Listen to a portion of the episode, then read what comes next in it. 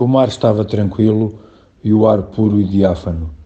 As costas de África fronteiras, lá na extremidade do horizonte, pareciam uma orla escura bordada no manto azul do firmamento.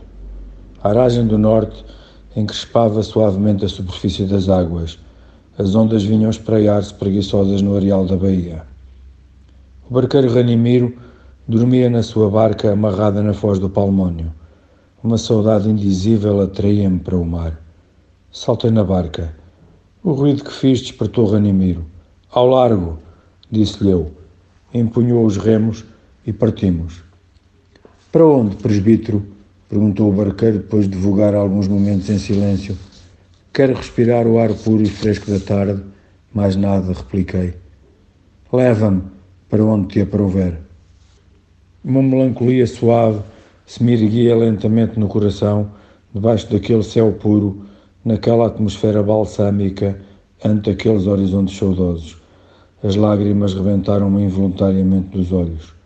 Era feliz neste momento, porque repousava de amarguras. Olhei para a barca. Ranimiro adormecera de novo à proa. Repousavam bem perto um do outro a matéria e o espírito.